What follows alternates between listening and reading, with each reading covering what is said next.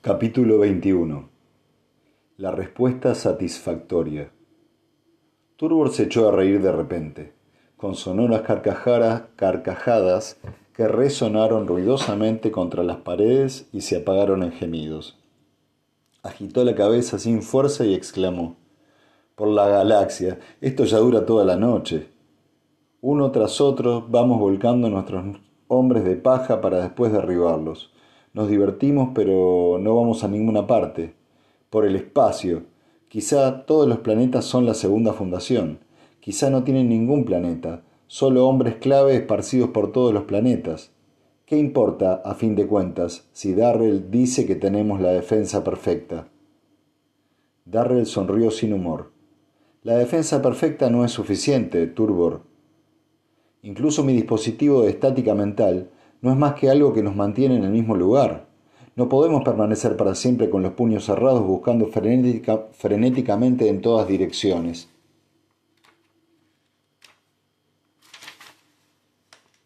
En todas direcciones al enemigo desconocido. No solo tenemos que saber cómo ganar, sino también a quién derrotar. Y hay un mundo específico en el cual el enemigo existe. Vayamos al grano, intervino Antor con tono cansado. ¿Cuál es la información? Arcadia me envió un mensaje, repuso Darrell, y hasta que lo recibí no comprendí lo evidente. Es probable que jamás lo hubiera comprendido. Y no obstante, era un mensaje sencillo que decía así. Un círculo no tiene fin. ¿Lo comprende ahora? No, dijo tercamente Antor, y resultaba obvio que también hablaba por los demás. Un círculo no tiene fin, repitió Moon, pensativo, arrugando la frente. Pues a mí me resultó evidente, dijo Darrell, con impaciencia. ¿Cuál es el único hecho absoluto que conocemos sobre la segunda fundación? Se los diré. Sabemos que Ari Seldon la situó en el extremo opuesto de la galaxia. Omir Moon teorizó que Seldon mintió sobre la existencia de la fundación. Peleas Antor teorizó que Seldon dijo la verdad a este respecto, pero que mintió sobre la situación de la fundación. Yo digo que Ari Seldon no mintió en ningún detalle, que dijo la verdad absoluta. Pero, ¿cuál es el otro extremo? La galaxia es un objeto achatado que tiene forma de lente. Su borde exterior es un círculo, y un círculo no tiene extremos, como comprendió Arcadia. Nosotros, nosotros, la primera fundación, estamos situados en términos, en el borde de este círculo. Estamos por definición en el extremo de la galaxia. Ahora sigan el borde del círculo y busquen el otro extremo. Síganlo, síganlo, síganlo. Y no encontrarán el otro extremo, sino que volverán simplemente al punto de partida. Y allí encontrarán la segunda fundación. ¿Allí? repitió Antor. ¿Quiere decir aquí? Sí, quiero decir aquí, gritó Darrell con energía. ¿En qué otro lugar podría estar? Usted mismo dijo que si los de la segunda fundación eran los guardianes del plan Seldon, era improbable que estuviesen situados en el llamado extremo opuesto de la galaxia, donde se encontrarían totalmente aislados. Observó que le parecía más lógica una distancia de 50 parsecs. Y yo le digo que esa distancia es también demasiado larga, que una distancia cero es la más lógica. ¿Y dónde estarían más seguros? ¿Quién les buscaría aquí? Se trata del viejo principio de que el lugar más obvio es el menos sospechoso. ¿Por qué el pobre Iblis se sorprendió tanto cuando descubrió la localización de la segunda fundación? Estuvo buscándola desesperadamente para advertirla de la llegada del mulo, y lo que descubrió fue que el mulo ya había conquistado ambas fundaciones de un solo golpe. ¿Y por qué el propio mulo fracasó en su búsqueda? ¿Cómo no había de fracasar? Si uno busca una amenaza inconquistable, no se pone a buscar entre los enemigos ya conquistados. Y por eso las supermentes dispusieron de tiempo más que suficiente para tratar sus planes contra el mulo y detenerle. Es fantásticamente simple. Aquí estamos nosotros con nuestros complots y nuestros planes, pensando que lo hacemos todo en secreto y resulta que nos hallamos en el mismo centro de la fortaleza enemiga. Es algo cómico, el rostro de Antor seguía expresando escepticismo. ¿Cree usted honradamente en esta teoría, doctor Darrell? Sí, la creo honradamente. Entonces cualquiera de nuestros vecinos, cualquier hombre que veamos por la calle puede ser un individuo de la segunda fundación, que observa nuestras mentes con la suya y capta el pulso de nuestros pensamientos. Exactamente. ¿Y se nos ha permitido actuar durante todo este tiempo sin ser molestados? ¿Sin ser molestados? ¿Quién le ha dicho que no hemos sido molestados? Usted mismo demostró que Moon había sido manipulado. ¿Qué le hace pensar que le enviamos a Calgan enteramente por nuestra propia voluntad? ¿O que Arcadia nos escuchó y le siguió por la propia suya? Probablemente hemos sido molestados sin pausa. Y después de todo, ¿por qué tenían que hacer más de lo que han hecho? Les conviene mucho más desorientarnos que simplemente detenernos. Antor se sumió en una larga meditación y cuando volvió a hablar su expresión mostraba la poco los poco satisfecho que estaba. Pues no me gusta nada el asunto. Su estética mental es inútil. No podemos permanecer siempre dentro de casa, y en cuanto salgamos estaremos perdidos, sabiendo que sabiendo lo que ahora creemos saber, a menos que usted pueda construir un pequeño dispositivo para cada habitante de la galaxia. Cierto, pero no somos todo lo impotentes, Antor. No somos del todo impotentes, Antor. Estos hombres de la segunda fundación tienen un sentido del que nosotros carecemos. Es su fuerza, pero también es su debilidad. Por ejemplo, ¿existe algún arma ofensiva que surta efecto contra un hombre normal dotado del sentido de la vista y que sea inútil contra un ciego? Claro, repuso enseguida Moon, una luz en los ojos.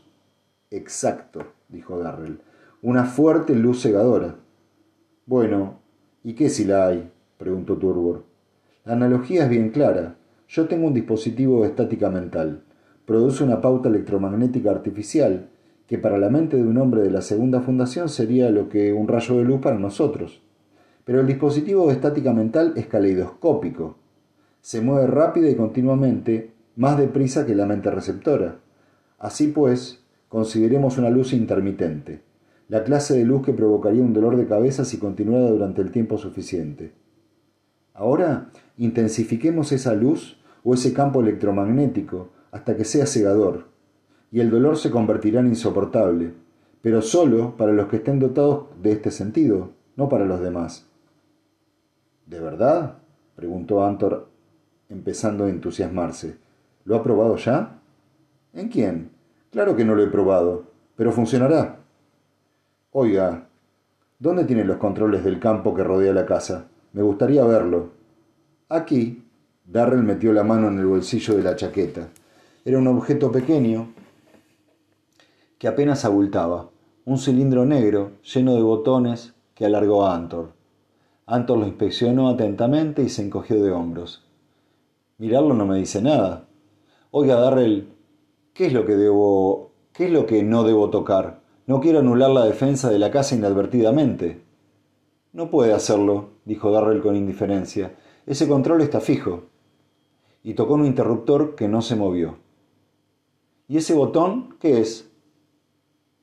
Es el que varía la frecuencia de la pauta. Y este otro varía la intensidad. Es al que me refería antes. ¿Puedo? preguntó Antor con el dedo sobre el botón de intensidad. Los otros se apiñaron a su alrededor.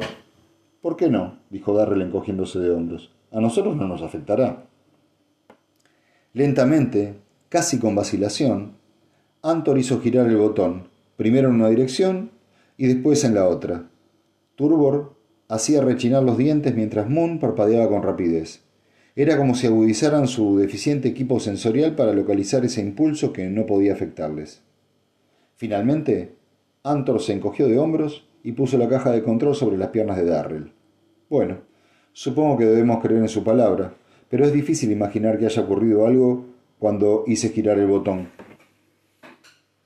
Claro, Peleas Antor, dijo Darrell con una tensa sonrisa. El que se le ha. el que le he dado era una imitación. Como ve, tengo otro. Se apartó la chaqueta y enseñó una caja de control que llevaba colgada del cinturón y que era exactamente igual a la que Antor había estado investigando. Se lo demostraré. Darrell hizo girar el botón de intensidad hasta el punto máximo, y con un alarido inhumano, Peleas Antor se desplomó en el suelo. Lívido, retorcido por el dolor, se agarraba fútilmente los cabellos con dedos temblorosos. Moon levantó rápidamente los pies para evitar el contacto con el cuerpo convulso. Sus ojos eran dos pozos de terror. Semic y Turbor eran dos estatuas de yeso, rígidas y blancas. Darrell, con expresión sombría, giró de nuevo el botón y Antor se estremeció débilmente una o dos veces y se quedó quieto. Estaba vivo. Su agitada respiración sacudía su cuerpo. Llevémosle al sofá, dijo Darrell cogiendo la cabeza del joven. Ayúdenme. Turbor lo cogió por los pies. Era como si llevasen un saco de harina. Después, a los pocos minutos, la respiración se fue normalizando y Antor movió los párpados. Una terrible palidez cubría su rostro. Tenía los cabellos y el cuerpo bañados en sudor, y su voz, cuando habló, era quebrada e irreconocible. No lo haga, murmuró, no lo haga otra vez. Usted no sabe, usted no sabe. Fue un largo y trémulo gemido. No lo haré otra vez, dijo Darrell si nos dice la verdad. ¿Es un miembro de la segunda fundación? Deme un poco de agua. Tráigasela, Turbor, dijo Darrell, y también la botella de whisky. Repitió la pregunta cuando Antor hubo bebido un trago de whisky y dos vasos de agua. El joven pareció relajarse. Sí, contestó, soy miembro de la segunda fundación. Que está situada aquí, en términos, ¿verdad? Continuó Darrell. Sí, sí, sí. Tenía usted razón en todos los detalles, doctor Darrell. Bien. Ahora explique qué ha sucedido durante los últimos seis meses. Díganoslo. Querría dormir, murmuró Antor. Después, ahora hable. Un trémulo suspiro. Entonces las palabras tenues y rápidas. Todos se inclinaron sobre él para escucharlas. La situación se estaba haciendo peligrosa. Sabíamos que Términos y sus científicos físicos estaban interesados en las pautas de ondas cerebrales y que ya habían madurado para desarrollar algo como el dispositivo de estática mental, y que era creciente el odio contra la segunda fundación. Teníamos que detenerlo sin perjudicar el plan Seldon. Intentamos controlar el movimiento, intentamos unirnos a él. Eso apartaría de nosotros los esfuerzos y las sospechas. Hicimos que Calgan declarase la guerra como una distracción adicional. Por eso enviamos a Calgan. La supuesta amante de Stettin era uno de los nuestros. Ella se encargó de que Moon actuase convenientemente. Calia es. exclamó Moon, pero Darrell le hizo una seña para que guardase silencio. Antor continuó, ignorante de la interrupción. Arcadia le siguió. No habíamos contado con eso. No podemos preverlo todo Así que Calia procuró que se fuese a Trantor para evitar su intromisión. Eso es todo, excepto que hemos perdido. Usted intentó que yo también fuera a Trantor, ¿verdad? preguntó Darrell. Antor asintió. Tenía que alejarle de aquí. El triunfo creciente de su mente estaba muy claro. Iba a solucionar los problemas del dispositivo de estática mental. ¿Por qué no me puso bajo control? No podía. Eh, no podía, tenía órdenes, trabajábamos de acuerdo con un plan. Si yo hubiera improvisado lo habría estropeado todo. El plan solo predice las probabilidades. Usted ya lo sabe, como el plan Seldon. Hablaba jadeando y casi incoherentemente. Movía la cabeza de un lado a otro, inquieto y febril. Trabajábamos con individuos, no grupos. Eso implicaba probabilidades muy bajas. Además, si le controlaba, otro inventaría el dispositivo. Era inútil tenía que controlar los tiempos, más sutil, el plan del propio primer orador, no conozco todos los detalles, excepto que, que no funcionó. Se quedó silencioso. Darrell le sacudió con violencia. No puede dormir aún. ¿Cuántos de ustedes hay? ¿Qué? ¿Qué, qué dice? Oh, no muchos. Se sorprendería. Cincuenta. No, no hacen falta más. ¿Todos están aquí en términos? Cinco, seis en el espacio, como Calia. Tengo que dormir.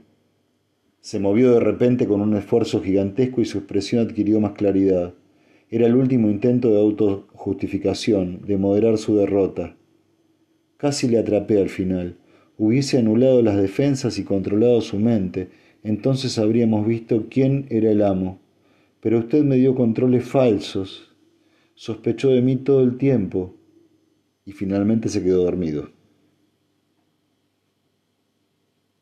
¿Desde cuándo sospechaba de él, Darrell? preguntó Turbor con voz velada.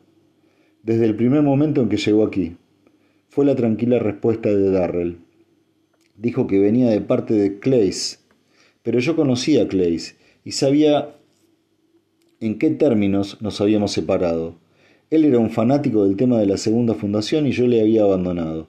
Mis propios motivos eran razonables, ya que consideraba mejor y más seguro perseguir solo mis ideas, pero no podía decirle eso a Clays. Y tampoco me hubiera escuchado de habérselo dicho. Para él yo era un cobarde y un traidor, tal vez incluso un agente de la segunda fundación. Se trataba de un hombre inflexible, y desde entonces y hasta casi el día de su muerte no tuvo más tratos conmigo. Entonces, de repente, en sus últimas semanas de vida me escribió como un viejo amigo, recomendándome que aceptase como colaborador a su mejor y más prometedor discípulo y que reanudase la antigua investigación. Esto no encajaba en su carácter. No podía haber hecho algo así sin hallarse bajo la influencia extraña, y empecé a preguntarme si el único propósito no sería que yo entregase mi confianza a un verdadero agente de la segunda fundación. Y así fue en realidad.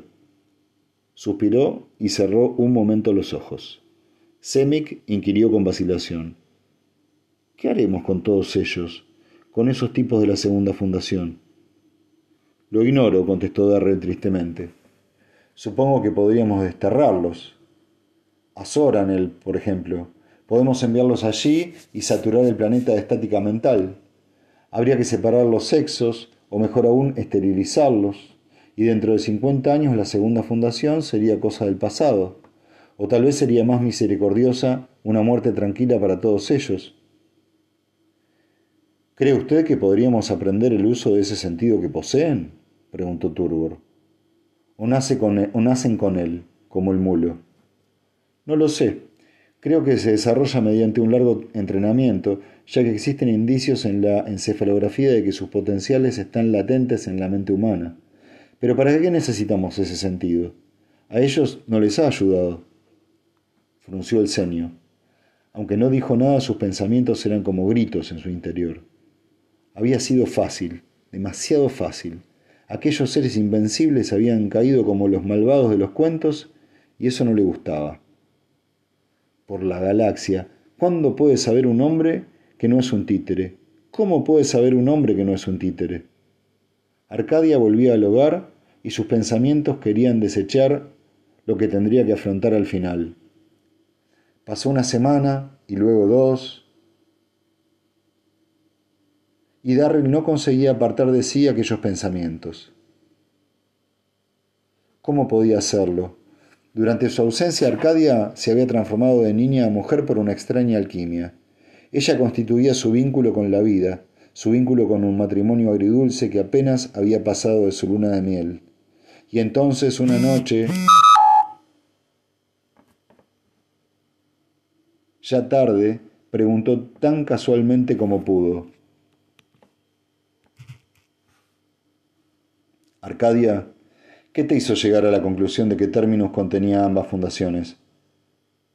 Había estado en el teatro, en las mejores butacas, con visores tridimensionales para cada uno.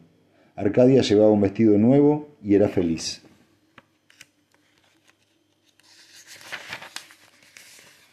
La muchacha le miró fijamente durante un momento y después contestó sin, sin darle importancia.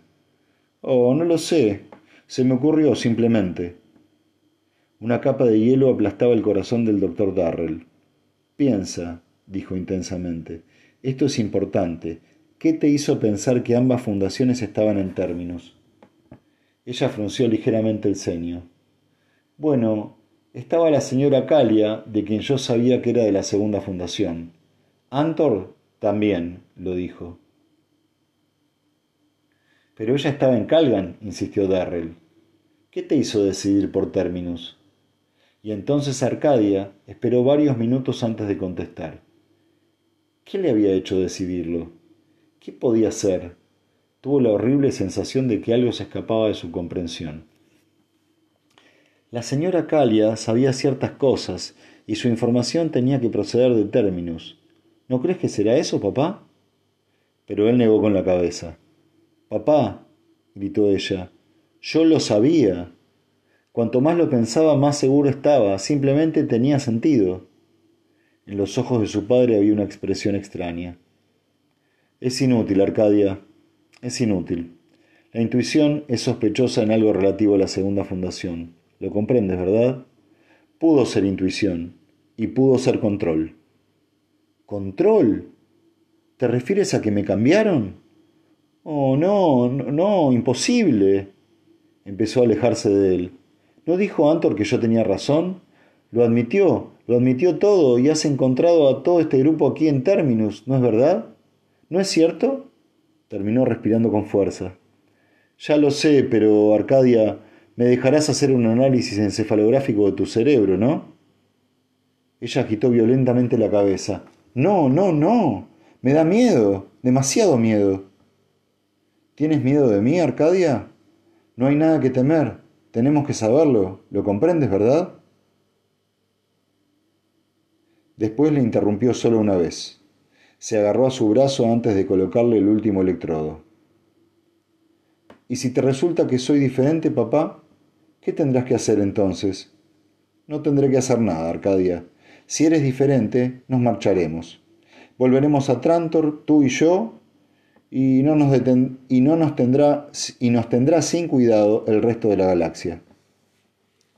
Jamás en la vida de Darrell había sido tan lento un análisis ni le había costado tanto. Cuando estuvo terminando, Arcadia se quedó acurrucada, sin atreverse a mirar. Entonces oyó reír a su padre y aquello fue información suficiente. De un salto se echó los brazos abiertos de su padre. Darrell hablaba con entusiasmo mientras se apretaban el uno al otro. La casa está bajo la máxima estática mental y tus ondas cerebrales son normales. Los hemos atrapado realmente, Arcadia, y ahora podemos volver a vivir. Papá, jadeó ella, ¿ahora les permitiremos que nos den medallas? ¿Cómo sabías que las había rechazado?